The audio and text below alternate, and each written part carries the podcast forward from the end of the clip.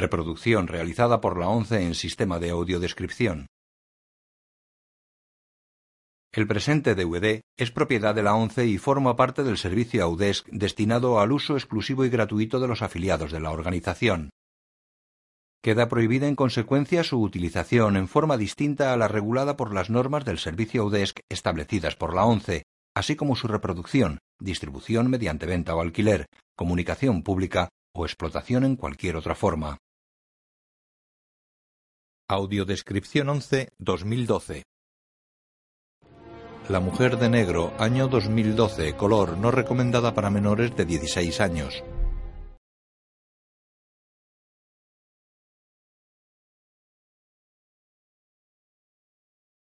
Hammer,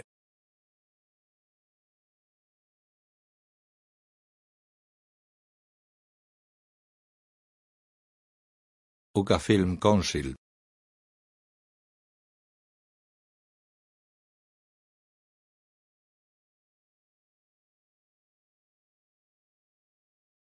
Una mano sujeta una tetera vacía y simula servir dos tazas.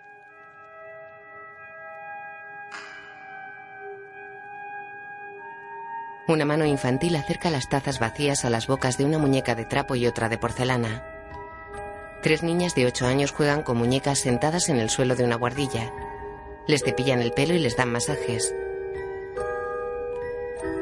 Juegan a servir el té.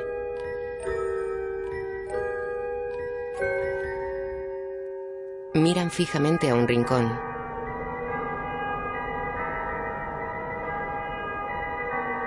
Giran la cabeza hacia un ventanal de tres hojas. Se levantan sin apartar la mirada del ventanal y caminan hacia él dejando caer una taza y pisando la tetera y la cabeza de la muñeca de porcelana.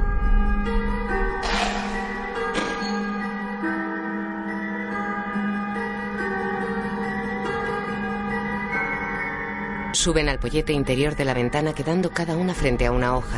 Las abren. Suben al alféizar. Saltan.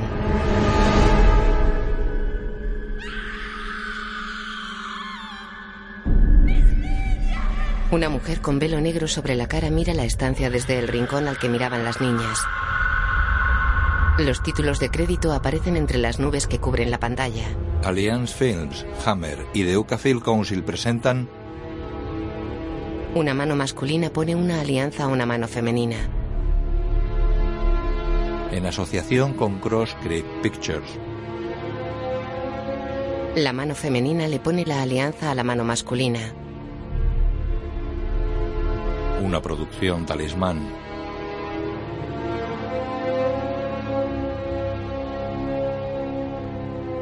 En asociación con Exclusive Media Group. Una rubia con velo blanco sobre la cara mira a cámara. La mujer de negro. La mano masculina se posa sobre el vientre de una embarazada. Las nubes desaparecen. Un hombre se lleva una navaja al cuello mirándose en un espejo parcialmente empañado. Se retira la navaja del cuello. Aparenta 23 años. Se seca la cara con una toalla. Una mujer se refleja en el espejo a su espalda. Arthur. Él gira. Está solo en un dormitorio de principios del siglo XX. Hay una maleta abierta y papeles sobre la cama. Queda pensativo. Está interpretado por Daniel Radcliffe. Introduce los papeles en la maleta. Ya voy. Comprueba el contenido de una petaca y la guarda en la maleta junto a facturas impagadas. La cierra y sale de la estancia. ¿Te gusta, papá? Le muestra un dibujo infantil. Muchísimo. Pero no lo has mirado bien. Claro que sí. Este soy yo, esta es la niñera, esta es mamá y este eres tú. La madre está sobre una nube con aureola de santo. ¿Por qué estoy tan triste? Es la cara que tienes siempre. Así, ¿verdad? Me gustaría que no tuvieras que irte, papá. Y a mí. Pero tendremos todo el fin de semana en el campo para nosotros. ¿Ves? Mañana. Pasa las hojas en blanco. Luego el jueves. Y luego volvemos a estar juntos. No es nada de tiempo. En la última hoja están dibujados el padre, el hijo y una locomotora, en una calle llena de bruma. Eres igual que tu madre. Está de rodillas ante su hijo. ¿Tiene los billetes de tren? Sí, tenemos los billetes de tren. ¿Y se sabe los horarios? Sí, no sabemos los horarios. Bueno, tengo que irme. No quiero llegar tarde. Váyase, todo irá bien. Nos vemos el viernes. Adiós. Dile adiós. El niño le despide triste agarrado a la pierna de la niñera. Sentado en un despacho, un hombre saca un cigarro y un cortapuros de una pitillera. Sé que lo ha pasado mal, Capes. Eh, le compadezco por su situación. Corta el cigarro. Pero no podemos cargar con pesos muertos. Somos un bufete, no una obra benéfica. Arthur asiente. Bien. Supongo que Toms le habrá informado sobre la señora Alice Drablow de la casa Ilmars. Ha muerto el mes pasado. Hace años que no voy por ahí, claro. Se levanta. A la vieja viuda no le gustaban mucho las visitas. ¿No tiene hijos? Un niño murió joven. Hace muchos años. Ya leerá todos los detalles durante el viaje, pero ante todo deberá repasar los documentos de la señora Drablow. Se los da. Asegúrese de que tenemos su testamento final. Hay una montaña de papeleo en la casa y hay que repasarlo todo, hasta la última página. Muy bien. Hemos hablado con un hombre del pueblo, Jerome, pero no ha colaborado demasiado. Lo que espero, Gibbs, es que aproveche esta oportunidad para demostrar su dedicación a la hora de labrarse un futuro en este bufete. Es su último aviso. Compungido, Arthur asiente. Al atardecer, un tren a vapor cruza una verde pradera. Arthur lee un anuncio en un periódico sentado en un lujoso vagón. Contacte con el mundo de los espíritus. La mundialmente famosa señora Wynne, medium. Queda pensativo.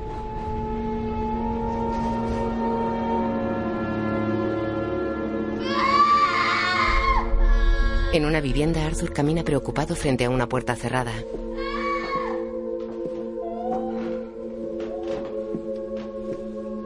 Se para ante la puerta que abren desde el interior. De noche en la actualidad. Arthur está de pie en un andén con dos maletas. Mira compungido cómo se van una niña y sus padres. Lee una pizarra. Último tren al noreste a las nueve. Llueve. Sentado en un banco del andén saca un reloj de bolsillo y lo abre. Contiene la foto de una joven rubia. El reloj marca casi las nueve. De noche un tren circula por una pradera. En un austero vagón, Arthur está sentado con la cabeza apoyada en la pared. Lucha por no cerrar los ojos.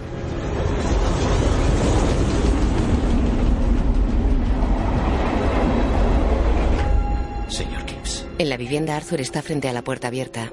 Un hombre y la niñera están en el dormitorio. Es un niño. Sale del dormitorio y le da a un bebé que él sujeta emocionado.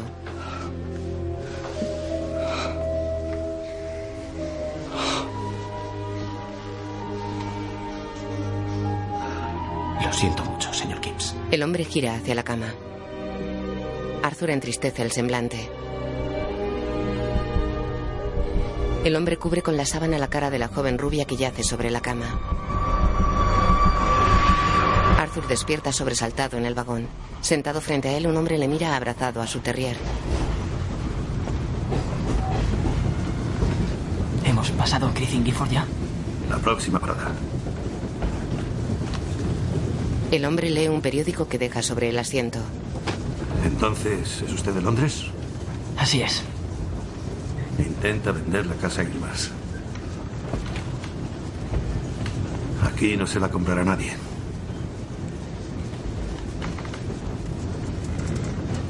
Se hospeda en el Gifford Arms. Sí.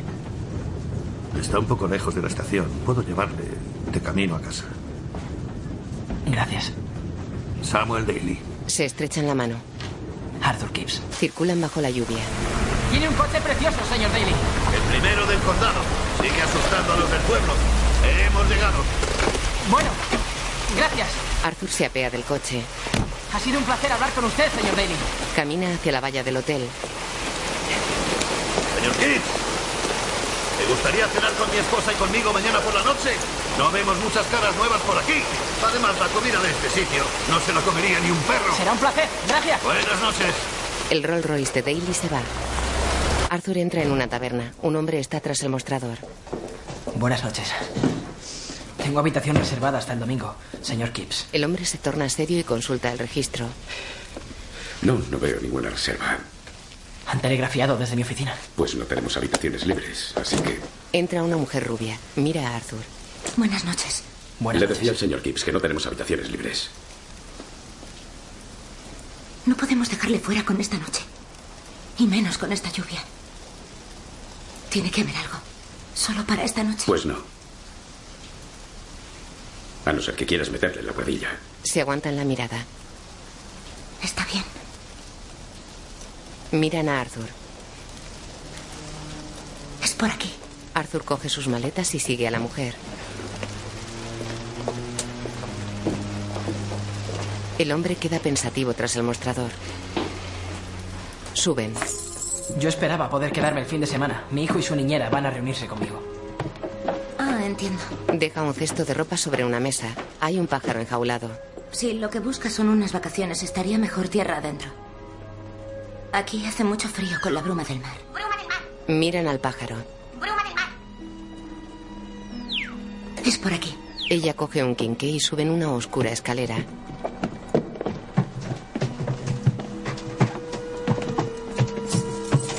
Llegan a una puerta. ¿Cuántos años tiene su hijo? Cuatro. Una edad preciosa. Abre. Es la guardilla en la que jugaban las niñas con las muñecas, con la cama a la izquierda y el ventanal de tres hojas al fondo de la estancia. Gracias. Entra. Ella cierra y queda pensativa en el descansillo. Sentado sobre la cama, Arthur abre el reloj de bolsillo y mira la foto. Buenas noches. Lo cierra dejándolo sobre una mesilla. Mira dos fotos de tres niñas. En una están con el tabernero y la mujer. En otra están solas. Ve una deteriorada muñeca de porcelana.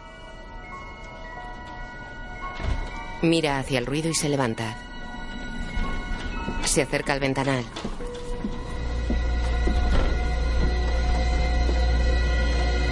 Corre las cortinas. De día la niebla cubre las montañas que rodean el pueblo. Arthur camina con un maletín entre las casas de piedra. Dos niños y una niña juegan en un patio. Adentro. Los mete en la casa. Mira desafiante a Arthur. El hombre es grueso y con perilla. Arthur queda sorprendido y sigue caminando. Sube una cuesta y lee una placa. H. Jerome, abogado. Cruza la valla, sube las escaleras y llama a la puerta.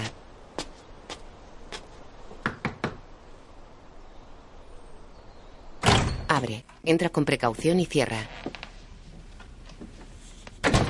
Observa el interior. Abre una puerta acristalada y se asoma al interior.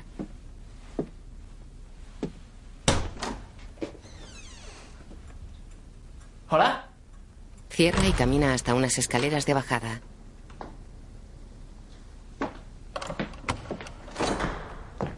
Una mujer sube llevando una bandeja con restos de comida. Señora Jerome. Señor Gibbs, Sí. mi esposo ha ido a buscarle al Guilford Arms. Llega un hombre. Este es el señor Gibbs. Le dejé muy claro a su bufete que no era necesario que viniera. Podía haberle enviado todos los documentos a Londres. En cualquier caso, encontrará todos los papeles legales aquí. Le entrega un sobre. El señor Fisher me ha contado que se marcha hoy. No hasta que repase todos los papeles de la señora Drablow. Está todo ahí, como le digo. No, en la casa. Creo que hay una cantidad importante. No creo que termine hasta el viernes, al menos. No es posible. El Giforams está lleno toda la semana. Tendré que contactar con mi oficina. ¿Tiene teléfono? Ni siquiera el señor Daly tiene teléfono. No encontrará ninguno en Griffin Gifford. Bien, enviaré un telegrama. La oficina de correos cierra el miércoles por la mañana.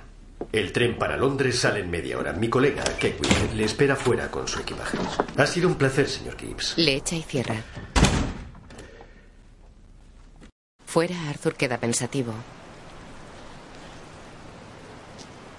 Baja las escaleras y se acerca a Keckwick, que espera en su austero carruaje.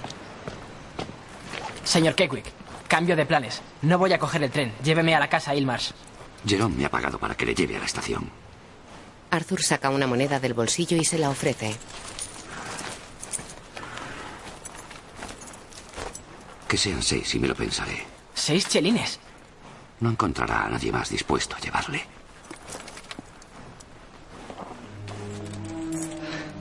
Keckwick y Arthur van en el carruaje por el pueblo. Arthur mira a una niña que les observa desde una ventana. Arthur va pensativo sentado atrás. Salen del pueblo por una carretera flanqueada por dos muretes de piedra. La niebla cubre el campo. Cruzan una marisma. Hay pequeños charcos a ambos lados del camino de tierra que les conduce a un islote rocoso. Las nubes cubren el cielo. El agua cubre casi la totalidad de la inmensa marisma. Pequeñas calvas de tierra asoman a ambos lados de la carretera.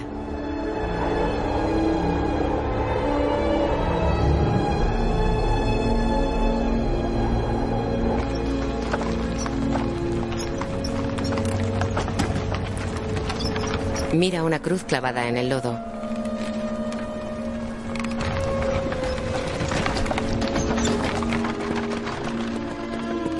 Dos columnas delimitan el final de la carretera y el principio del islote. Keckwick echa el freno. Hemos llegado. Arthur se apea de un salto con la maleta y el maletín.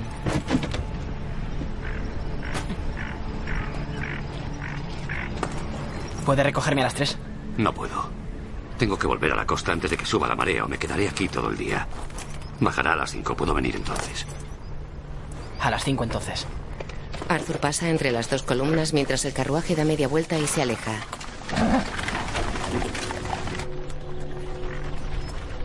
Arthur se interna en un frondoso bosque.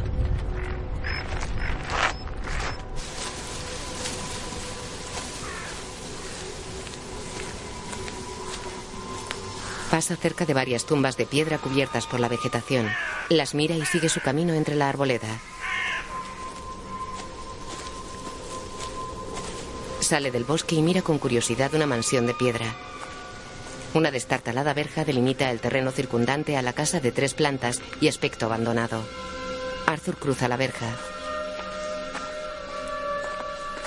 La fachada de grandes ventanales está cubierta por enredaderas. Desde una ventana del tercer piso se ve a Arthur acercarse a la casa. Él sube los escalones de acceso a la entrada. Están cubiertos de hojas secas.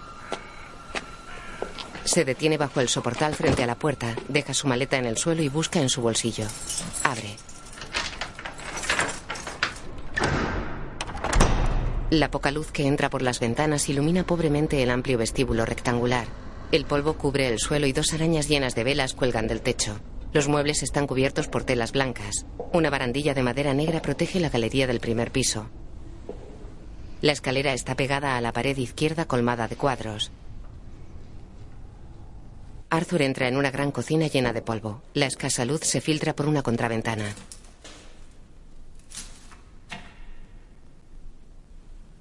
Una larga y sucia mesa está en el centro. Pieles y ristras de ajos cuelgan de paredes y techo. Arthur coge un quinqué que hay junto a un fregadero. Mientras quita el vidrio, una mujer vestida de negro y con velo de tul cubriendo su cara le observa desde otra estancia.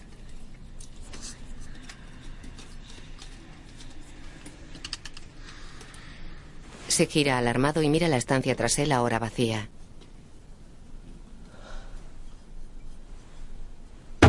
El grifo escupe lodo. Arthur se sobresalta. Deja el quinqué. Abre las contraventanas de un amplio despacho.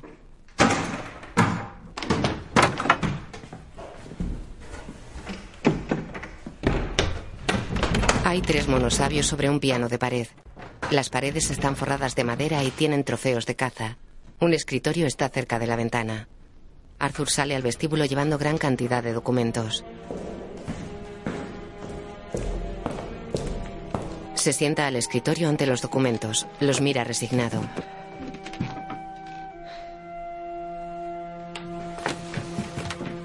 Los examina. Fuera la bruma y el agua cubren parte de la carretera.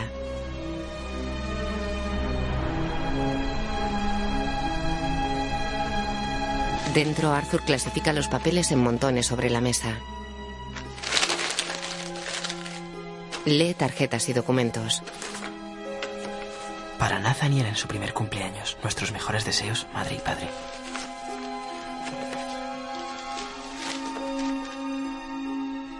Copia notarizada de certificado de defunción. Señor Nathaniel Drablow, siete años. Ahogado en la marisma. El cuerpo no se recuperó. Mira el cuaderno de su hijo en su maletín. Martes. Se levanta y lo coge. Triste y pensativo mira el dibujo de la madre en la nube. Se lo guarda en el abrigo. Escucha atento. Mira intrigado al techo con un bolígrafo en las manos.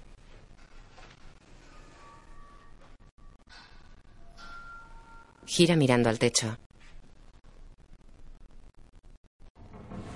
Sigue el ruido con la mirada y deja el bolígrafo en la mesa. Sube la escalera del vestíbulo.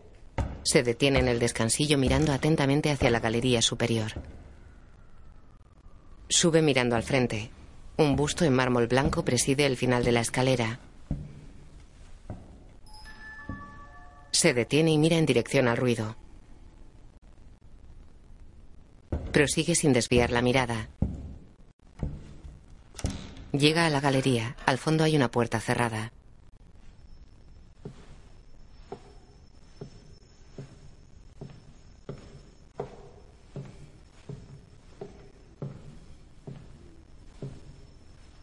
Al final de la galería entra en un dormitorio.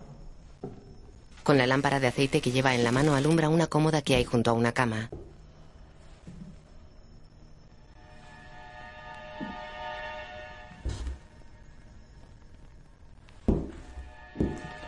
Intenta abrir una puerta cerrada. Retira la mano manchada del pomo. Gira en dirección al ruido, hacia el otro extremo de la galería. Alumbrando con el quinqué, camina hacia la galería. Se detiene ante una puerta cerrada. La abre. Entra. Es un dormitorio con cama con dosel y una chimenea. La luz de las ventanas ilumina la estancia.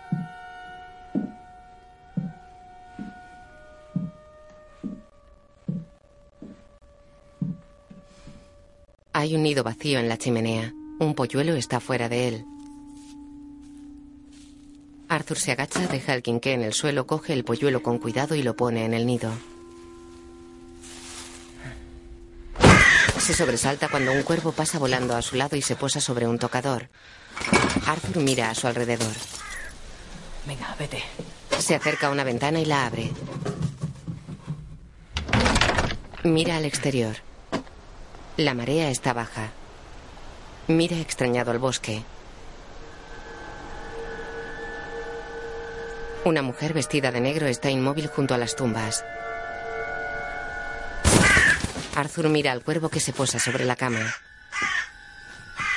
La mujer de negro ha desaparecido. Arthur sale por la puerta principal. Se detiene bajo los soportales y otea el horizonte. El bosque y el camino están en calma. Baja las escaleras. Hola. Va hacia la destartalada verja.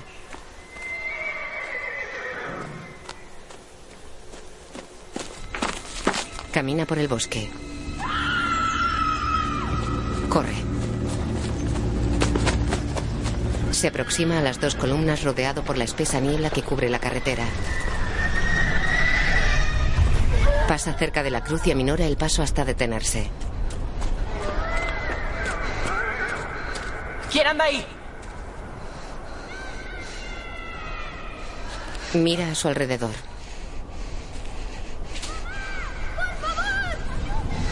La niebla impide la visión. Arthur corre.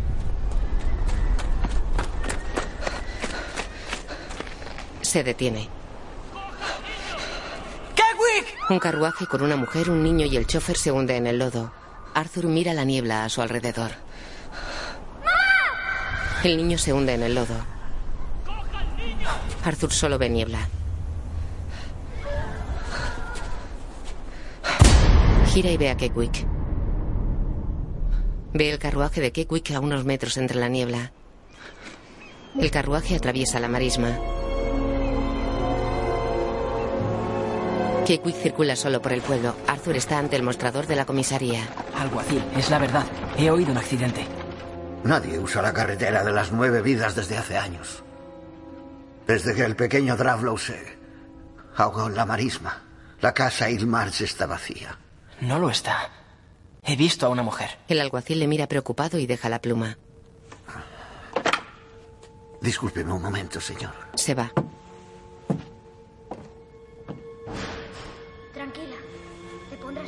Arthur mira hacia la puerta. Los dos niños que jugaban en el patio ayudan a la niña de aspecto pálido y débil. Señor, mi hermana necesita ayuda. Arthur se acerca a ellos. ¿Qué te pasa? ¿Cómo te llamas? Se llama Victoria Hardy. ¿Qué ha pasado, Victoria? ¿Te ha pasado algo malo? Ha bebido lejía. Nuestra madre estaba fuera. Lejía. Oh, Dios. ¡Alguacil! ¿Se va a morir? ¡Alguacil! Te pondrás bien. Querida, déjame que te vea. La niña vomita sangre. Arthur se horroriza. Ella se desploma en sus brazos con la boca ensangrentada y los ojos cerrados. ¡Alguacil! ¡Alguacil! La niña yace inmóvil. Fuera, Arthur observa impotente cómo un hombre sale de la casa de la niña y niega ante el matrimonio Jerome. Otros habitantes observan.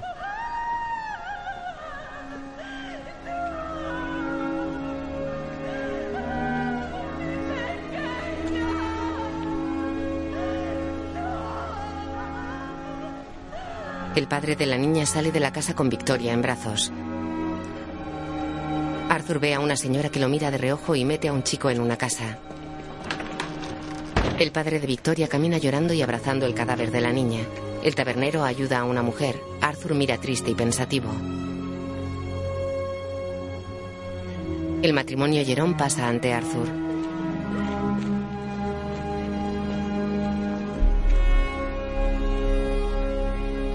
Las calles del pueblo están desiertas.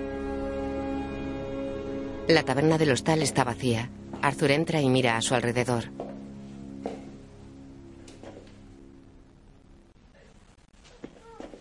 Gira y sube las escaleras.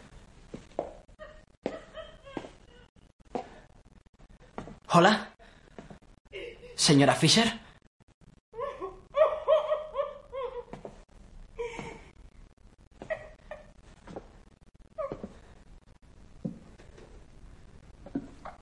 Se fija en el pájaro enjaulado. Llega la señora Fisher con ojos llorosos y un pañuelo en la mano. En la taberna, la señora Fisher sirve dos whiskies tras el mostrador. Arthur toma un sorbo. Ella bebe su vaso de un trago y se sirve otro. Le mira seria y preocupada. Se hace tarde. Perderá el tren a Londres. No puedo irme aún. Por favor, no vuelva a la casa Vilmars. ¿Por qué? Señor Gibbs, Le coge la mano. dice que tiene un hijo. Sí. Vuelva a casa con él. Cuide de él. Piense en él. No estaría aquí si no fuese así. Las nubes se alejan del valle a gran velocidad. Arthur camina bajo el sol sobre un campo amarillo recién labrado y delimitado por árboles. Samuel está frente a un panteón de cuatro columnas. Señor Gibbs, Señor Daly, Se dan la mano. gracias por venir. es un placer. Estaba dándole las buenas noches a mi hijo Nicolás. Miran al panteón. Le doy mi pésame, señor Daly. Bueno, fue hace mucho tiempo. Hay un hueco ahí dentro para mi esposa y para mí. Para que un día podamos volver a estar todos juntos. Venga. Se alejan. Me he enterado de lo de la niña del pueblo. Horrible. ¿Se encuentra bien? Sí. Mi esposa no lo sabe. Y le agradecería que intentase evitar el tema. Es más, el tema de los niños en conjunto, si es posible. Arthur asiente, en casa del señor Daly. Ahora tendría aproximadamente su edad. Gracias, Samuel mostraba una foto de un chico. Llegan una mujer canosa y un mayordomo. Ah, por fin, querida. Señor Gibbs, estaba deseando conocerle. Le pido perdón por mi aspecto. No he encontrado habitación. Oh, entonces tiene que quedarse con nosotros, ¿verdad, Samuel? Por supuesto que sí, querida. Arthur. Gracias. Los gemelos no cenarán con nosotros esta noche, Archer. Samuel, seguro que al señor Gibbs no le importa. En absoluto. Emily. Ella sale del comedor. Samuel bebe molesto. Ella vuelve con dos chihuahuas. Bien. Saludar al señor Gibbs. Hola. Gracias, Archer. Le da uno al mayordomo. Arthur mira a Samuel que sonríe incómodo mientras ponen a los perros en dos tronas. Eso Sentada entre las tronas da de comer a un perro. ¿Está casado, señor Gibbs? No, más despacio, maleducado.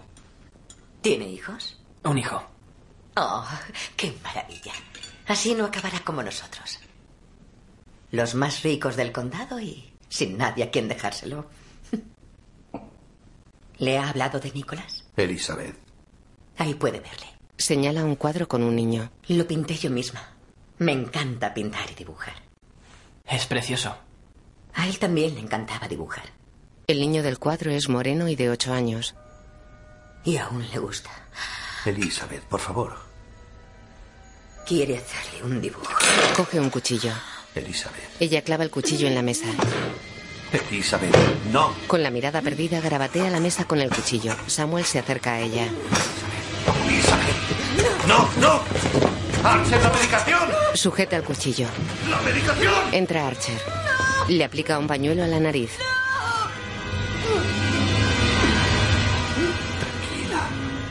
Mantiene el pañuelo tapando la boca y nariz de su esposa hasta que ella cierra los ojos. Le quita el cuchillo. Samuel da el pañuelo a Archer, la besa en la mejilla y la abraza. Están en un salón sentados frente a frente. Pensé que algo de compañía le vendría bien. Por favor, no se preocupe por mí. Está convencida de que es nuestro hijo, que habla a través de ella. Tú no creerás en eso del espiritismo, ¿verdad? No creía. Pero desde que mi esposa falleció, no sé. Ah, perdóname, yo no... A veces siento que sigue conmigo. A veces siento... Siento que está ahí, en la habitación, intentando hablarme. Debes tener cuidado, Arthur. Esos charlatanes con todas esas historias de las sesiones y contactar con los muertos se aprovechan de los más necesitados. Hacen más daño que bien. Lo peor de todo es la decepción.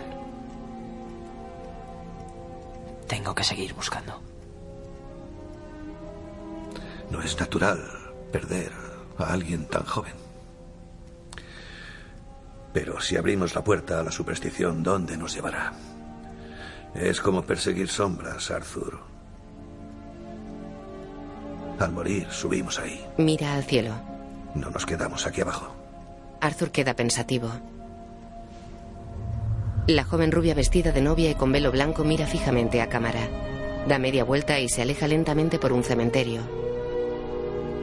Arthur está pensativo en un dormitorio. Mira un retrato de Nicholas junto a un cuadro de una playa con dos niños y una mujer vestida de negro. Sentado en la cama, Arthur busca en su chaqueta. Se levanta y sale de la estancia. Camina por un pasillo.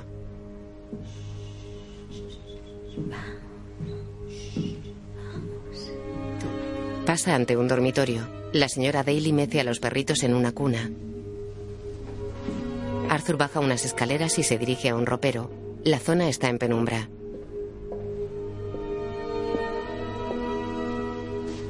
Saca el cuaderno de su hijo del abrigo. Mira el dibujo del martes y pasa página. Miércoles. La página del miércoles está en blanco. Camina por la casa mirando el cuaderno. Pasa frente al comedor y se detiene mirando la mesa garabateada. Queda pensativo y se acerca a la mesa.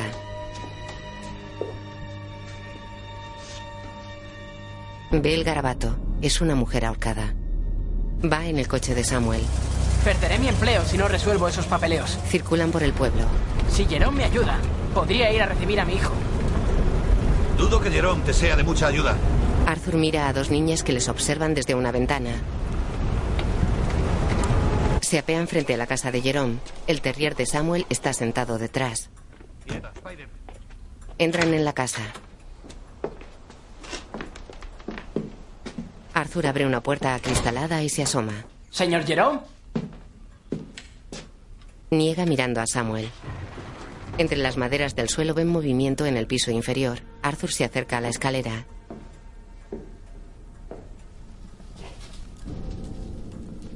Baja. Samuel observa desde arriba. Arthur se adentra en el sótano de paredes desconchadas y arcos en el techo.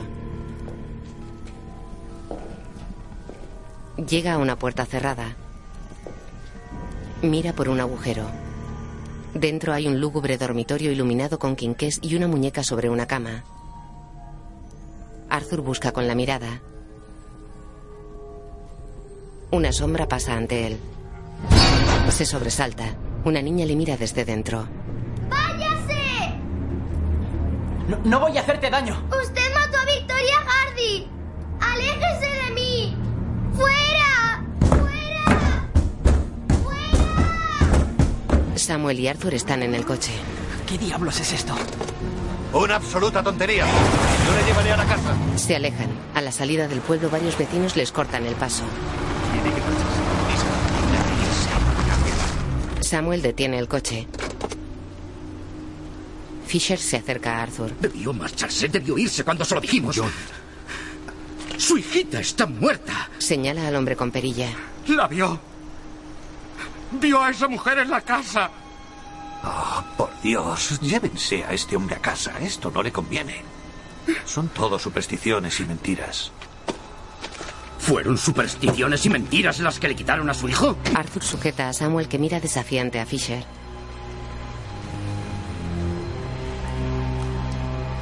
El alguacil observa serio. Está bien. Le llevaré a la estación. Sorprendido, Arthur mira a Samuel que da marcha atrás. Samuel detiene el vehículo, mira a Arthur y embiste al grupo que se echa a un lado. Arthur mira hacia atrás y luego a Samuel que asiente. Circulan por la carretera que cruza la marisma. No les hagas ningún caso. Siguen viviendo en la Edad Media. Pero sí que vi a alguien en la casa. Créeme, Arthur. Este lugar vive aislado del mundo. Se detienen ante las columnas. Cuanto antes se venda esta casa, antes podremos pasar página. Toma. Un poco de comida. Le da un pequeño saco. Arthur se apea. Ah, la marea baja a las 11. Vendría por ti entonces. No importa. Prefiero trabajar toda la noche. Pues quédate con la perra. Vamos, chica. Para hacerte compañía. No vayas persiguiendo sombras, Arthur. Arthur cierra la puerta del coche. Camina hacia las dos columnas. Samuel le observa pensativo. Arthur y Spider llegan a la verja. Se detiene y observa la casa. Camina hacia ella. Enciende un quinqué en el despacho iluminado con luz natural, candelabros y otro quinqué. Sube la escalera llevando velas que luego coloca y enciende en candelabros.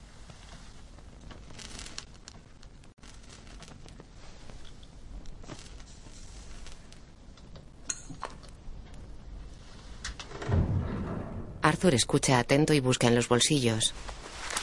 Introduce una llave en la puerta cerrada.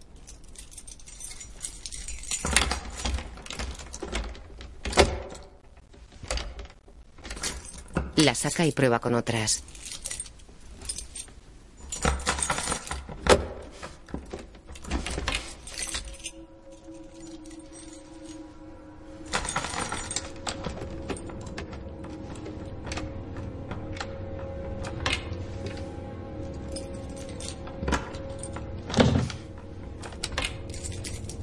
Gira y mira al final de la galería.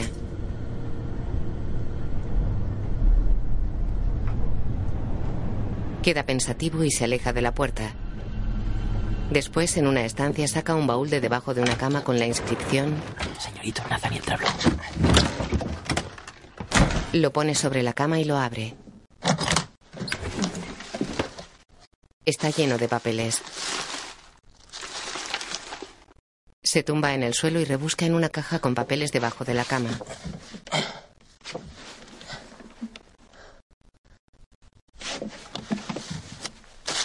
Al fondo hay una puerta con cristal translúcido. Ve una mano apoyada en el cristal desde el otro lado de la puerta. Arthur se incorpora nervioso y ve la sombra de una cabeza infantil proyectada sobre el cristal. Arthur se levanta, sale del dormitorio, cruza el pasillo y se acerca cauteloso a la puerta acristalada. Está entreabierta y es de un cuarto de baño. Una pequeña ventana ilumina la estancia. Arthur entra y mira el rincón derecho.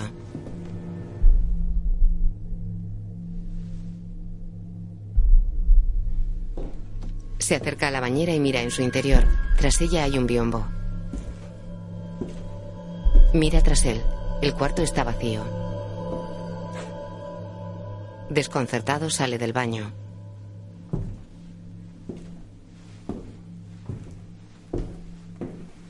Un reloj de pared marca las tres. En el salón Arthur pasa junto a Spider. Lo acaricia y echa leña al fuego de la chimenea.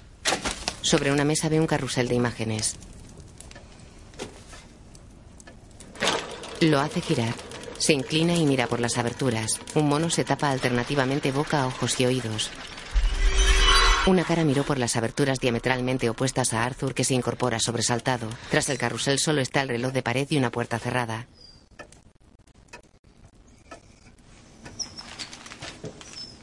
Coge unos papeles y se va pensativo. En la marisma la marea inunda la carretera dejando al islote incomunicado.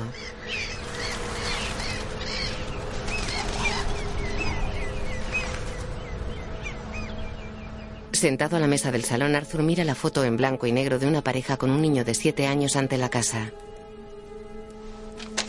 Coge un sobre y saca papeles que despliega. Lee la frase escrita a mano en rojo sobre una ilustración en blanco y negro. Vete al infierno, zorra. Es una litografía de gente suplicando en el interior de una iglesia de techos abovedados. Me perseguirá hasta la tumba.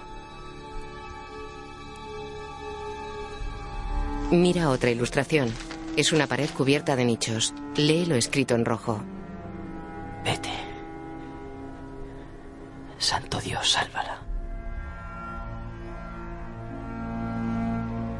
Dios me protege. Un círculo rojo rodea la cara de un niño. Una sombra pasa sobre Arthur.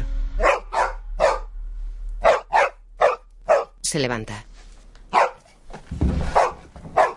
El perro y él salen de la casa.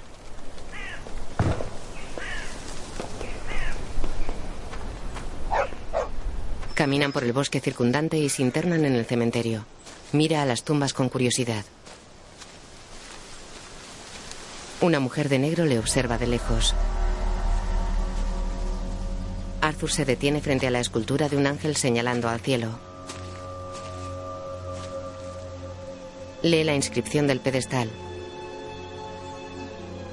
En recuerdo de Nathaniel Drablow, amado hijo de Alice y Charles Drablow. Mira en la dirección en la que ladra el perro. Escudriña entre los árboles.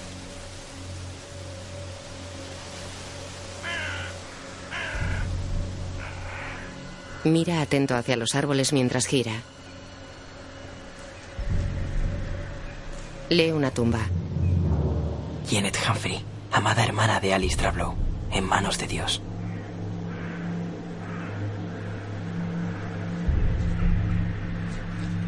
Camina con Spider hacia la casa.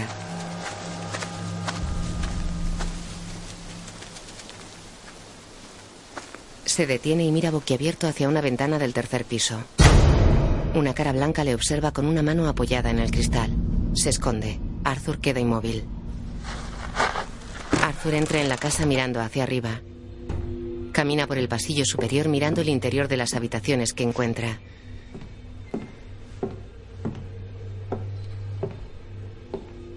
Se detiene ante el baño. Sube unas escaleras hacia el tercer piso.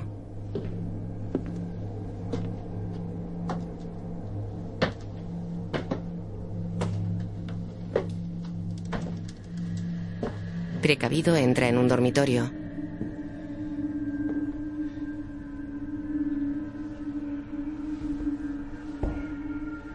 Se acerca cauteloso a la ventana con alféizar de madera. Mira por el cristal al exterior. Es la ventana donde vio la cara. Fuera el abandonado jardín está en calma. La cara se asoma tras él. Arthur mira la habitación.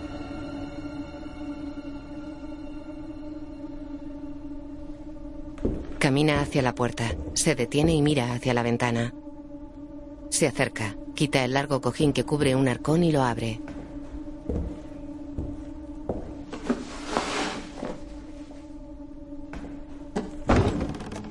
Hay ropa y tarjetas de cumpleaños. Lee una.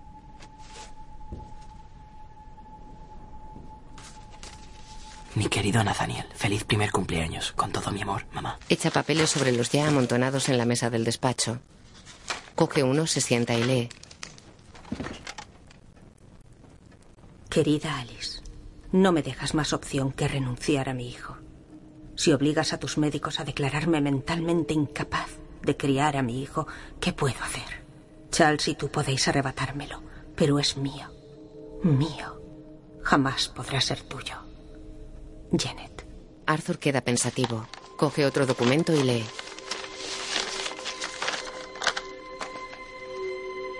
Nombres y apellidos de los padres adoptivos Charles Drablow y Alice Drablow. Dirección Casa Ilmars. Nombre de la madre natural Janet Humphrey. Lee otro con caligrafía nerviosa. Querida Alice, me cuesta expresar el grado de traición que siento cuando tú, mi propia hermana, te niegas a dejarme visitar a mi hijo o a darle siquiera mis tarjetas de cumpleaños. Empiezo a pensar que no haces esto por el bien del niño, sino para causarme dolor. Es mío. Si no me dejas verle, encontraré la forma. Arthur mira sorprendido otra foto de la pareja con el niño ante la casa. Hay una persona tras una ventana.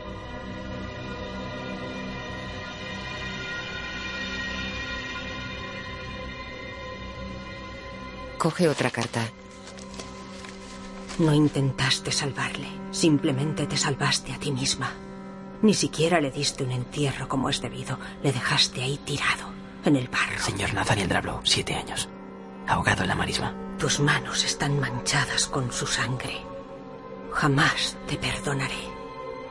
Púdrete en el infierno. Arthur queda pensativo.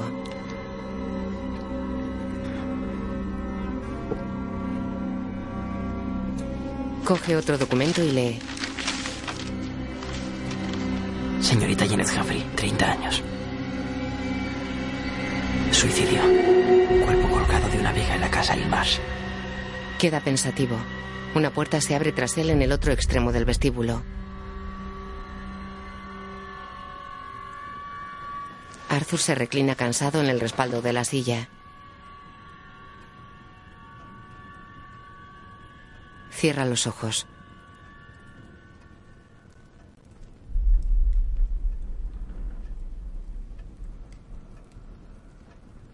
Una mujer vestida de negro sale por la puerta abierta en el otro extremo del vestíbulo.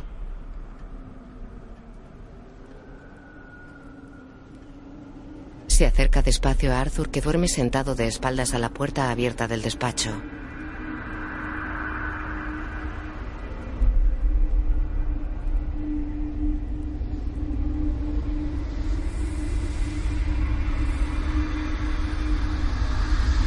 Spider está tumbado junto a la chimenea.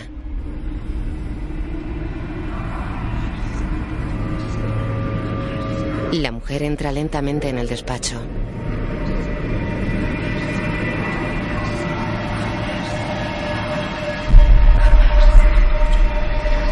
La sombra de su mano se proyecta sobre el hombro izquierdo de Arthur. Arthur se sobresalta mirando a Spider.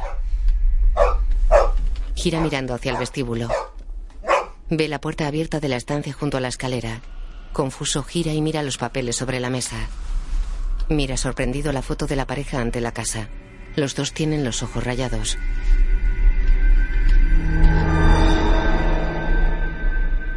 Desconcertado, Arthur busca con la mirada por el despacho.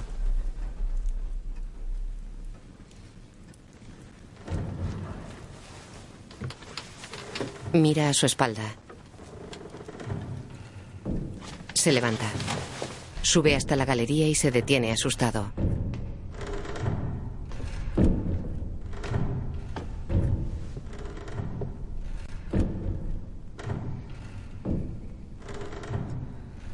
Camina precavido.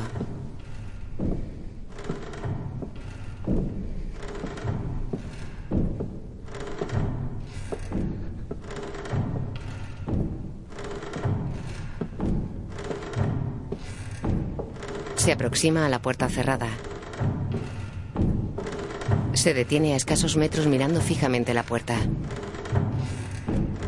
Se acerca y mira el pomo.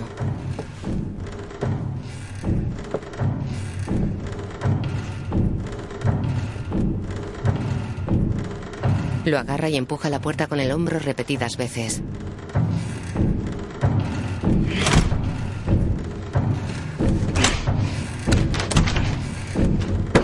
Enfadado golpea la puerta y baja al vestíbulo. Coge un hacha del fregadero y vuelve a la galería.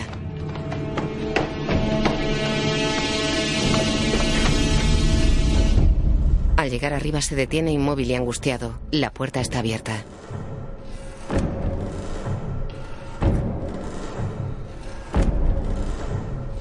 Camina despacio por la galería.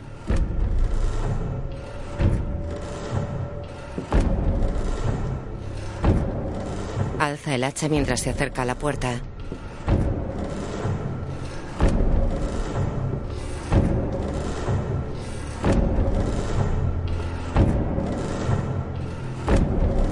Coge una vela de la pared y sigue caminando.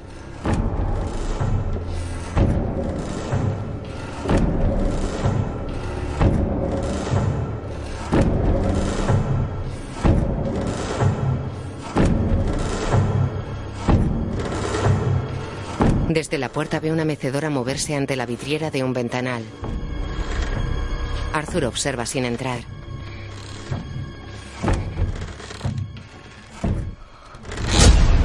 Una cara blanca apareció en la mecedora.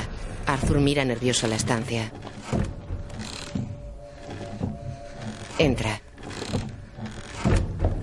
Mira a su alrededor. Hay muñecas de porcelana.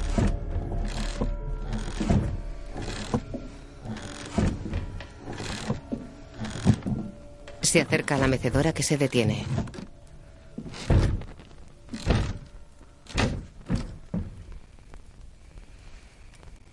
Mira a su alrededor. Alumbrándose con la vela se acerca a un armario y lo abre.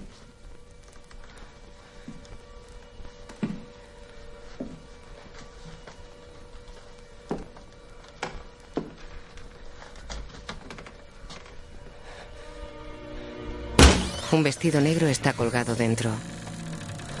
Gira y sigue buscando.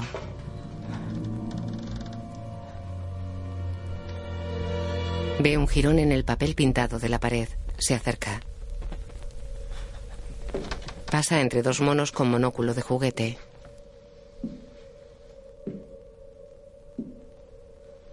Deja la vela en un estante junto al jirón. El papel de la pared es azul y ocre con letras mayúsculas blancas.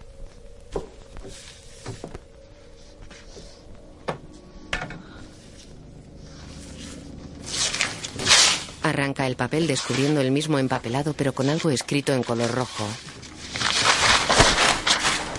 Los juguetes tienen sus caras orientadas hacia él.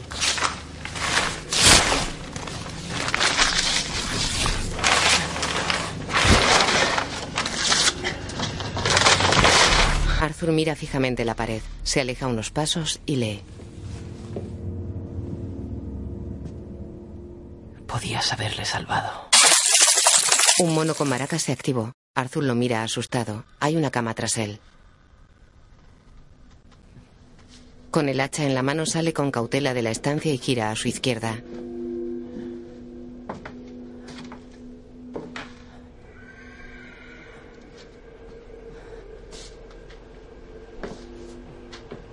Sube las escaleras al tercer piso. Entra en la penumbra de una habitación.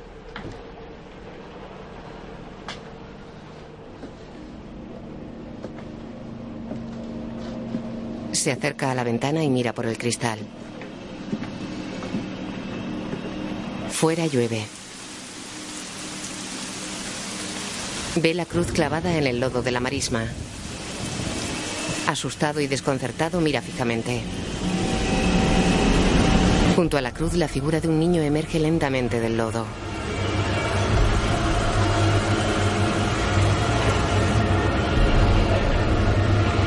El niño camina lentamente hacia la casa.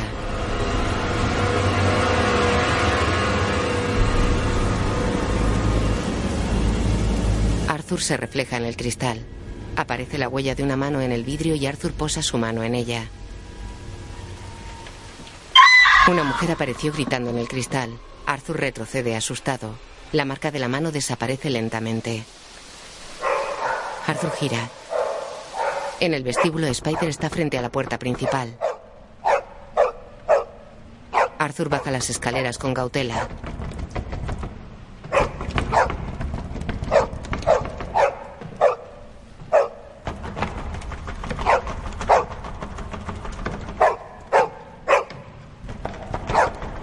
Llega al vestíbulo y se acerca a la puerta.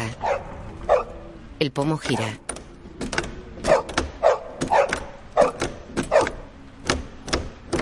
¿Quién es? El pomo se detiene. Arthur mira fijamente.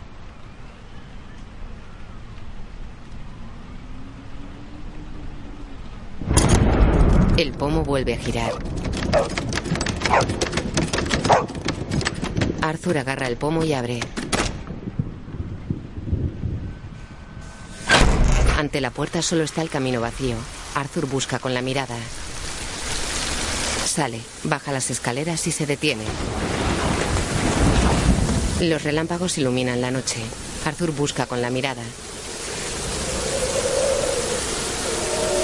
Un grupo de niños le observa desde los árboles. Los relámpagos iluminan a los niños y al asombrado Arthur que distingue a las tres hijas de Fisher, a Nicholas y a Victoria.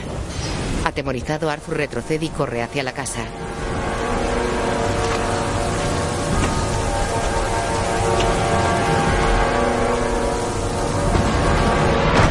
Cierra y apoya la espalda en la puerta.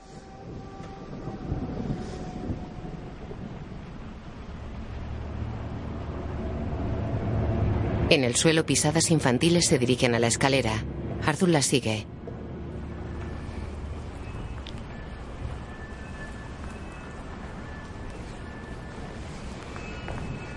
Sube la escalera siguiendo el rastro de las pisadas.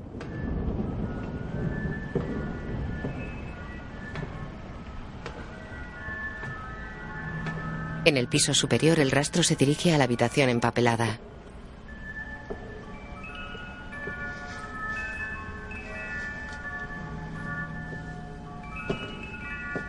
Coge una vela encendida y camina hasta la habitación.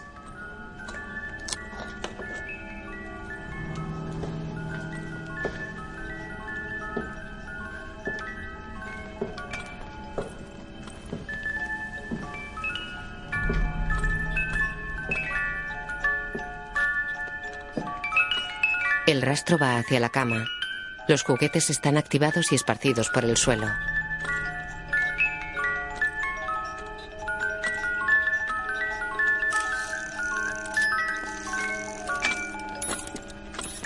Un payaso toca la pandereta. Arthur entra cauteloso.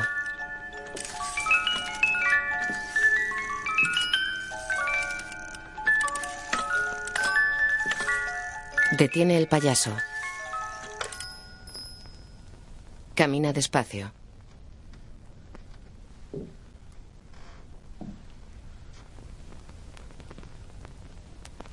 Mira a su derecha. Una sombra corretea. Él mira el techo. La mujer de negro se ahorca. Retrocede asustado soltando la vela. La mecedora se mueve sola. Asustado, Arthur recoge la vela apagada del suelo. Un payaso le acerca la cara. Arthur se incorpora y saca una caja de cerillas. Mira al techo. La mujer no está. Saca una cerilla. La enciende. Un niño cubierto de lodo grita ante él. Arthur sale de la habitación reculando asustado. Gira y corre hacia la galería. Se detiene al ver a la mujer de negro en el otro extremo. Entra en una habitación, cierra con llave y apoya la espalda en la puerta. Respira agitadamente con los ojos cerrados.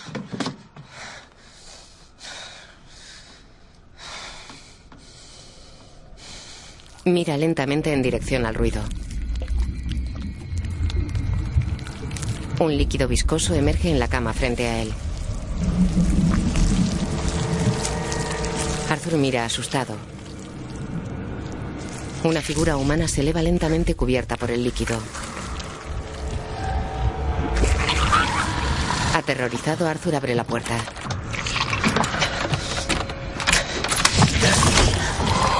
Sale corriendo por la galería. Baja las escaleras, cruza el vestíbulo y abre la puerta principal. Samuel está fuera. Arthur respira aliviado. Amanece en la marisma. La marea está baja. El coche de Samuel atraviesa la carretera de las nueve vidas. Spider va en el asiento de atrás. Arthur va junto a Samuel que conduce su Rolls descapotable de principios del siglo XX.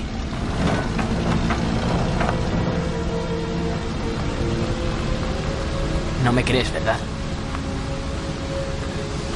Creo que hasta la mente más racional puede confundirse en la oscuridad. Los vi. Sam. La vi a ella y a su hijo. No. El hijo se perdió en la marisma. Su cuerpo jamás se recuperó. Arthur tiene la mirada perdida. Los vi. Samuel mira incómodo a Arthur.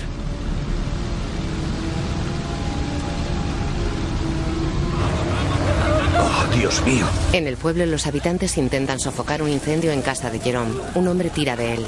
¡No! ¡No! Fisher agarra a Jerome impidiéndole volver a entrar. Dos vecinos agarran a la señora Jerome. Arthur se apea y entra corriendo en la casa.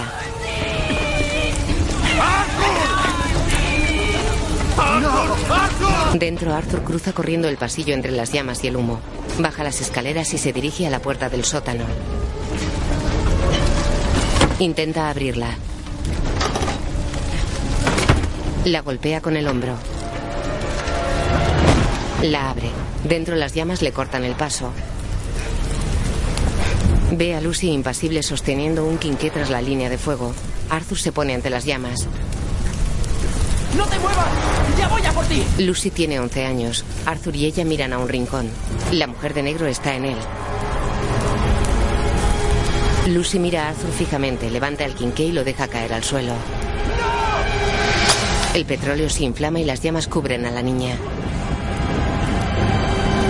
Arthur la mira triste y con la mano en la boca. Caen vigas ardiendo cerca de él. Aturdido sale de la estancia. Sube las escaleras, corre por el pasillo y cruza el humo hasta la calle.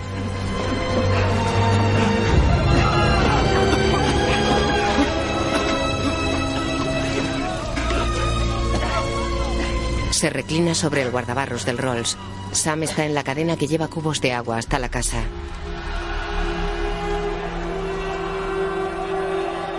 Arthur llora con la cara tiznada de negro. La señora Fisher intenta acercarse a él, pero su marido se lo impide mientras le dice algo al oído. Arthur mira a su alrededor. Dos mujeres tratan de consolar a la señora Jerome que llora arrodillada. Arthur llora impotente y ve a Jerome abatido y tiznado de negro.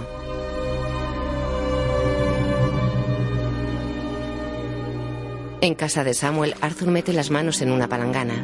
El agua tiene cenizas. Se lava la cara y deja la mirada perdida.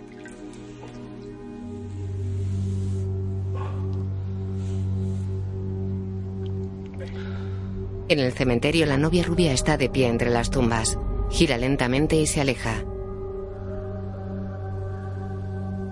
Arthur se seca la cara frente a un espejo.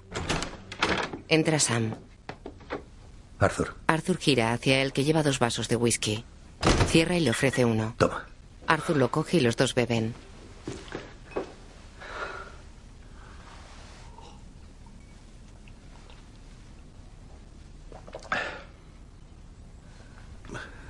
Recuerdo cuando los Jerome perdieron a su primera hija. Decidieron tener otra. Lucy. La, la encerraban para protegerla. No es que se pueda reemplazar. Ella estaba ahí, Sam. Sam le mira incómodo. Estás cansado. Descansa un poco. Sam se va.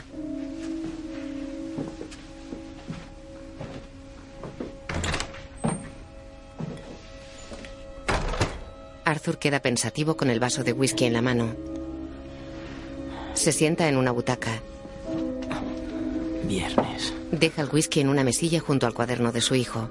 Tiene el dibujo de una locomotora y dos esquemas a trazos de padre e hijo.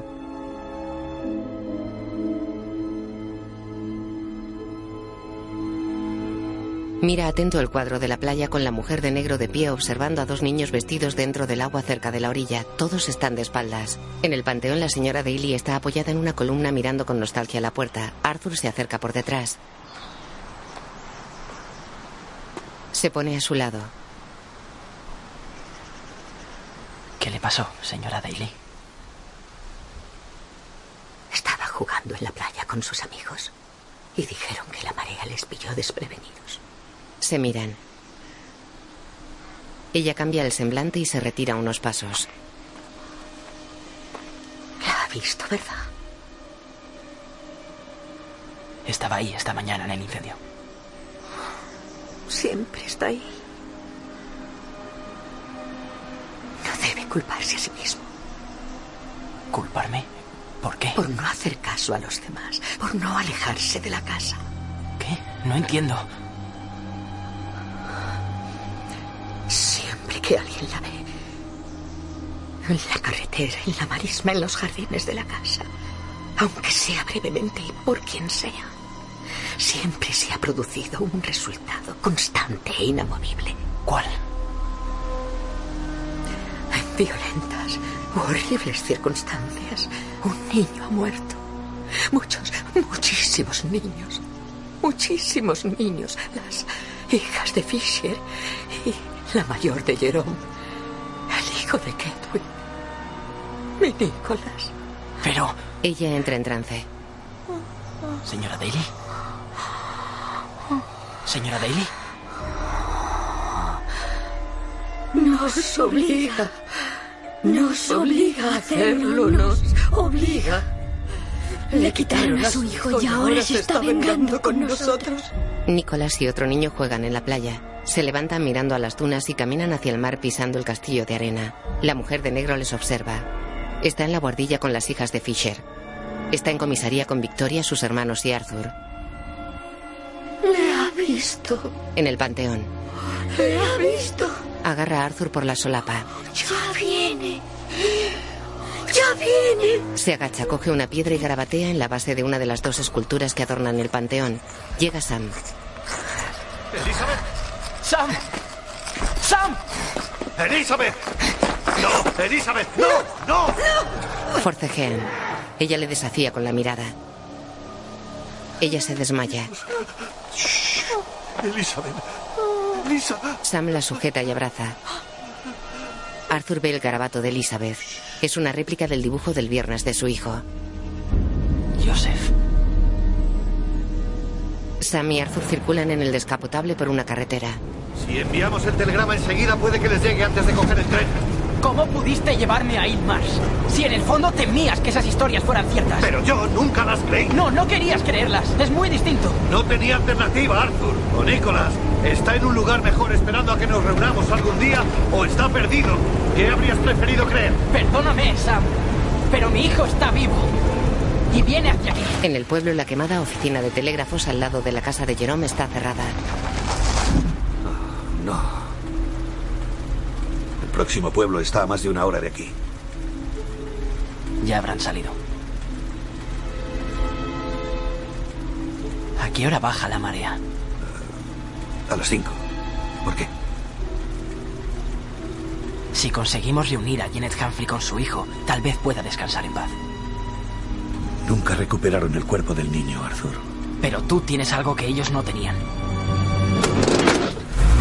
En la marisma, Sam pone la marcha atrás. Es de noche. Alumbrado por los faros del Rolls, Arthur ata un cabo al guardabarros delantero y el otro extremo a su cintura cerca de la cruz. Sam observa desde el vehículo.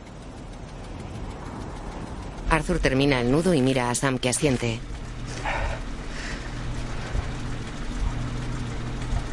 Arthur gira y entra despacio en el lodo.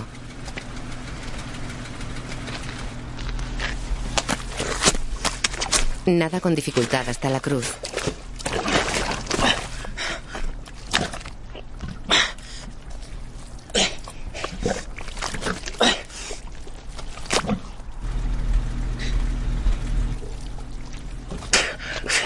Chapotea en el lodo cerca de la cruz. Se estira agarrándose a ella. Sam observa desde el coche.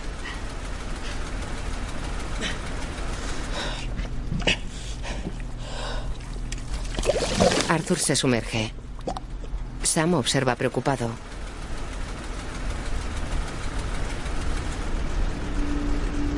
¡Arthur! Arthur emerge cubierto de lodo. Se agarra a la cruz y se limpia la cara con la mano.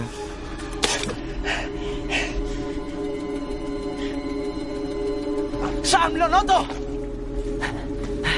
Está justo debajo de mis pies. Dame un momento para atarlo. ¡Ten cuidado! Arthur tira del cabo con una mano agarrado a la cruz con la otra.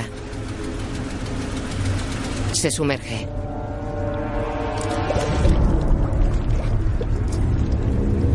Sam observa preocupado.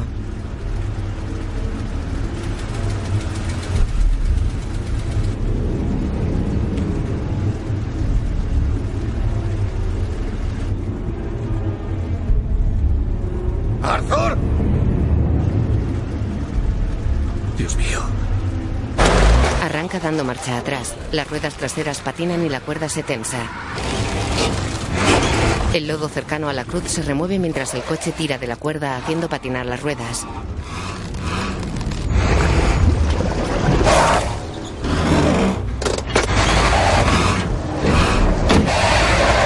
La parte trasera de un carruaje asoma entre el lodo. Sam acelera. La cuerda se tensa.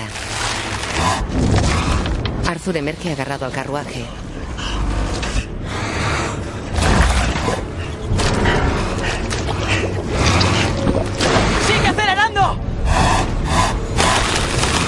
El coche de Sam saca poco a poco el carruaje del lodo. Arthur está montado en él. ¡No pares! ¡Estoy pisando a fondo! Arthur palpa entre el lodo acumulado en los asientos.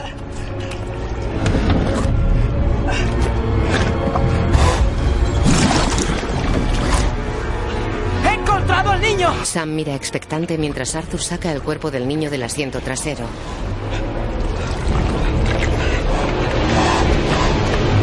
¿Puedes ir más atrás? Sam pisa a fondo. Las ruedas patinan.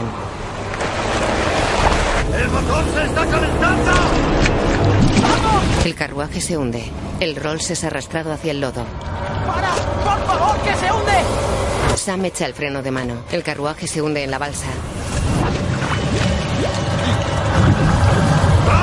Arthur sale por el lateral trasero del carruaje agarrando el cuerpo del niño. Sam se apea y le ayuda a salir del lodo.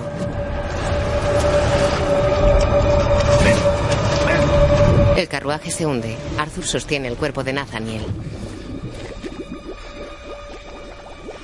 La luna ilumina la fachada de la mansión. Dentro, Arthur se pone una camisa limpia en el cuarto de baño.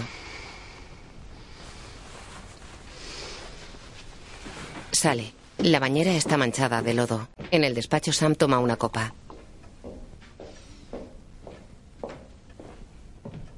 Entra Arthur y coge las tarjetas de felicitación del escritorio. Lo mejor es enterrarle cuanto antes, Arthur. Acabemos de una vez. Sam, hay algo que tengo que hacer primero. Están perdidos. Tienen que encontrarse. Sam le mira comprensivo y asiente.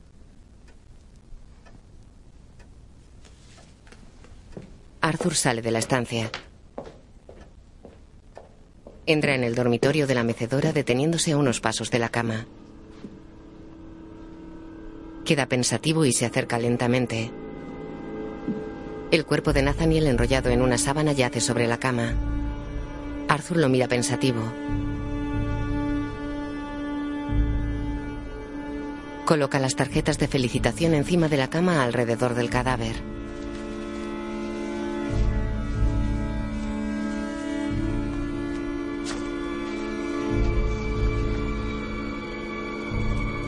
Le coloca un rosario sobre el pecho.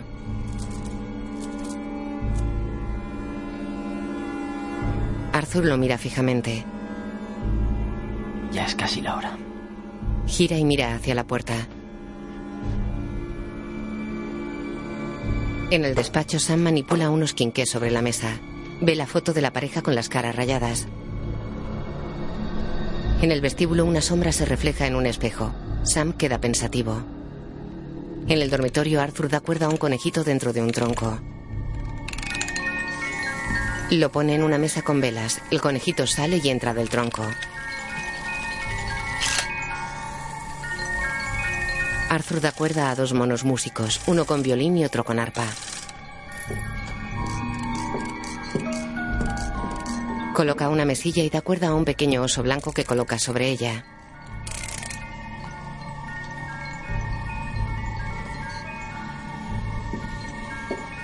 El oso limpia un zapato. Arthur da cuerda al mono de las maracas y al payaso de la pandereta.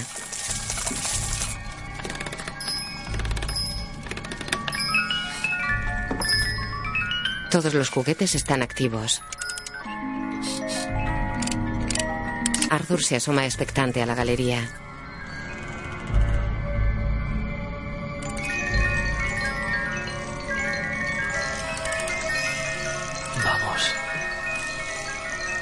Sam apura su copa en el despacho. Se mueve preocupado.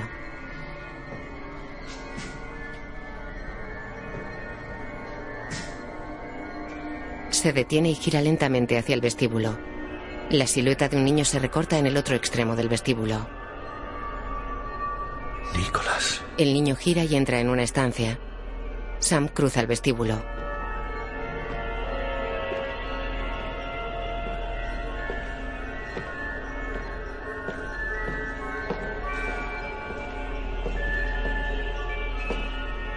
Pasa a la habitación en la que entró Nicolás. Es un dormitorio con la cama deshecha, velas apagadas y un desordenado escritorio.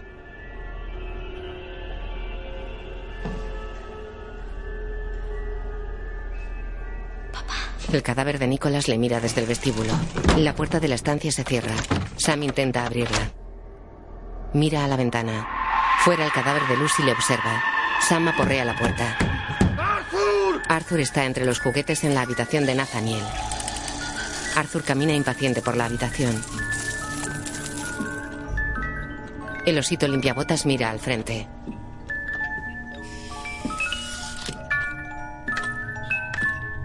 La galería está en calma iluminada por las velas. El mono violinista y el payaso dejan de tocar. Arthur camina por la habitación. La mecedora se mueve. Arthur la mira. Se aproxima lentamente a la puerta y se asoma.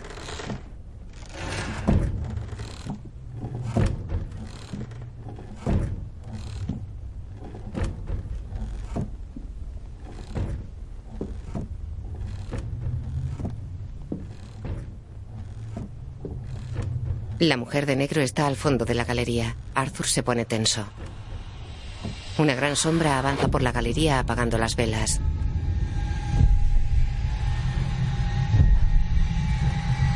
Arthur recula hasta la cama. Se apagan todas las velas. La mujer de negro está en la habitación. Se abalanza sobre él que se tira al suelo. La mujer se acerca al niño. Arthur mira asustado. La mujer se acerca amenazante. Desaparece. Arthur mira tembloroso desde el suelo.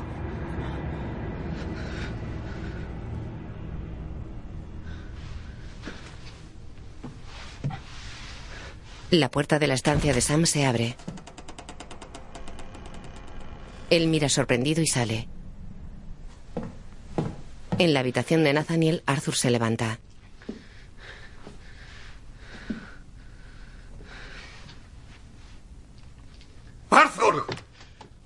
Entra Sam.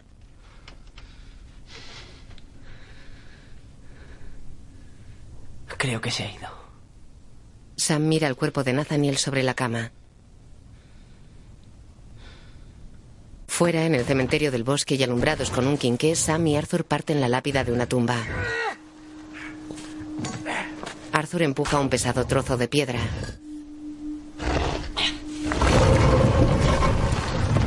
Con el sepulcro parcialmente abierto, Arthur cruza su mirada con Sam y salta al interior.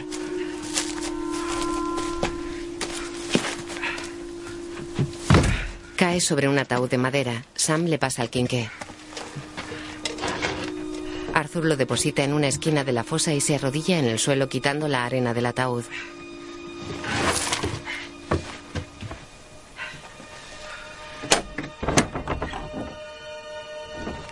Levanta la tapa. Dentro hay un esqueleto. Se tapa la boca y nariz con el brazo. Sam se santigua. Arthur coge el cadáver de Nathaniel que le da Sam.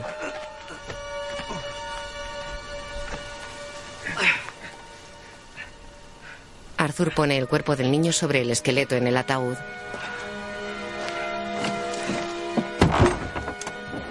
Cierra la tapa. El Rolls circula por la carretera de las nueve vidas con los faros encendidos. La oscuridad cubre la mansión Hillsmarch. Dentro de la casa todo está en calma. Los cuadros cubren la pared de la escalera de barandilla negra. Los papeles y el polvo cubren muebles y suelos. La voz habla en off sobre una carta y la foto rayada.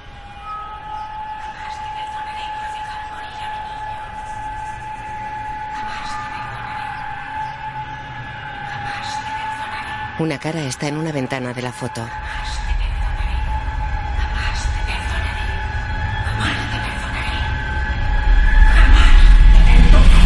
El Rolls llega a la estación. Se detiene y Arthur se apea con las maletas. En el andén, la niñera y Joseph bajan del tren. Ella abotona la chaqueta a Joseph. El factor hace una señal. Llega Arthur mientras el tren se va. ¡Joseph! Corren a abrazarse.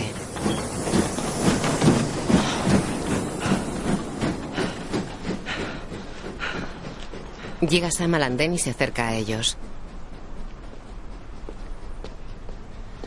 Joseph, te presento a mi amigo Sam. Hola, Sam. Hola, Joseph. Me alegro mucho de conocerte. Hay cambio de planes. No nos quedamos aquí. Nos volvemos directos a Londres. ¿Puede comprar los billetes? Se lo explicaré por el camino. La niñera asiente y se va. ¿Seguro que no quieres descansar antes de irte? No, solo quiero llevarle a casa. Te entiendo.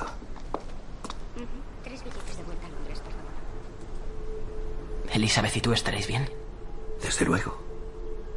Tenéis que venir a visitarnos a Londres. A Elizabeth le encantaría. Estoy seguro. Hacedlo cuanto antes. Agarrado a la mano de su padre, Joseph observa a Sam. Gira lentamente la cabeza. Ve la luz de un tren aproximándose, suelta la mano de Arthur y camina hacia el borde del andén. Arthur habla con Sam. Se dan la mano. La niñera paga al factor.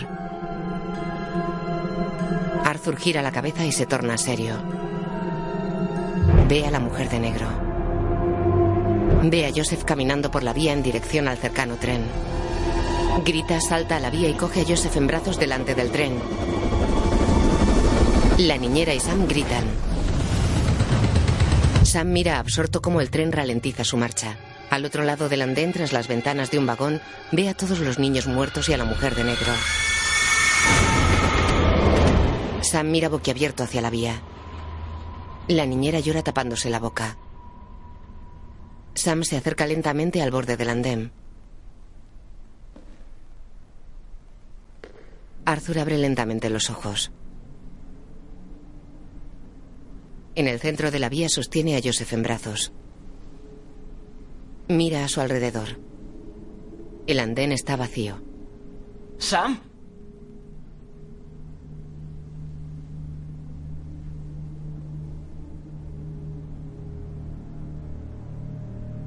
Arthur mira pensativo. Papá, ¿quién es esa señora? Arthur gira lentamente.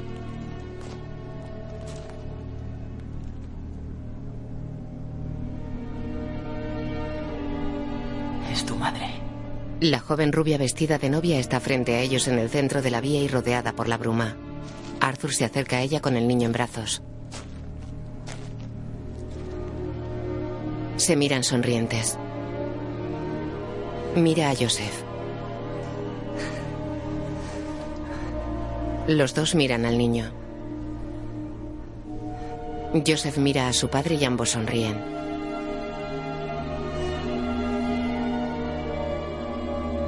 Arthur agarra la mano de su esposa y se alejan caminando por la vía.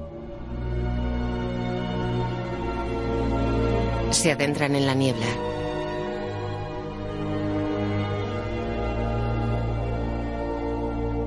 La mujer de negro está inmóvil. Tiene la cara pálida cubierta por un velo negro.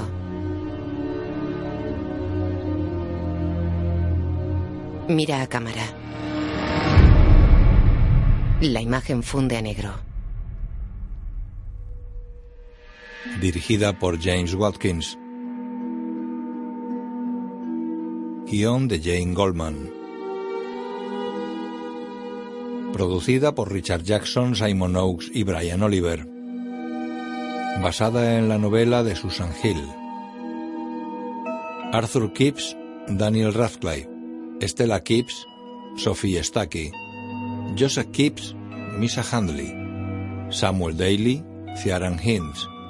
Janet Humphrey, Reese White. Elizabeth Daly, Janet McTeer. Señor Jerome, Tim McMullan. Keckwick, Daniel Cerqueira. Guión audio descriptivo en sistema UDESC, escrito y sonorizado en Aristia Producciones.